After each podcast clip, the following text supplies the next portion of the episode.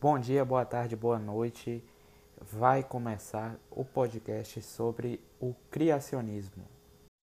O criacionismo poderia ser muito bem um assunto que podia estar fora de pauta, já que não tem fundamento nenhum. O criacionismo nada mais é do que a teoria de que Deus criou todas as coisas. Dessa forma, nos dias de hoje, ainda pode-se ver pessoas que acreditam nessa teoria que para muitos biólogos, cientistas é uma teoria sem fundamento, já que nessa teoria aponta que os seres vivos é da maneira do que é hoje, ou seja, não houve evolução.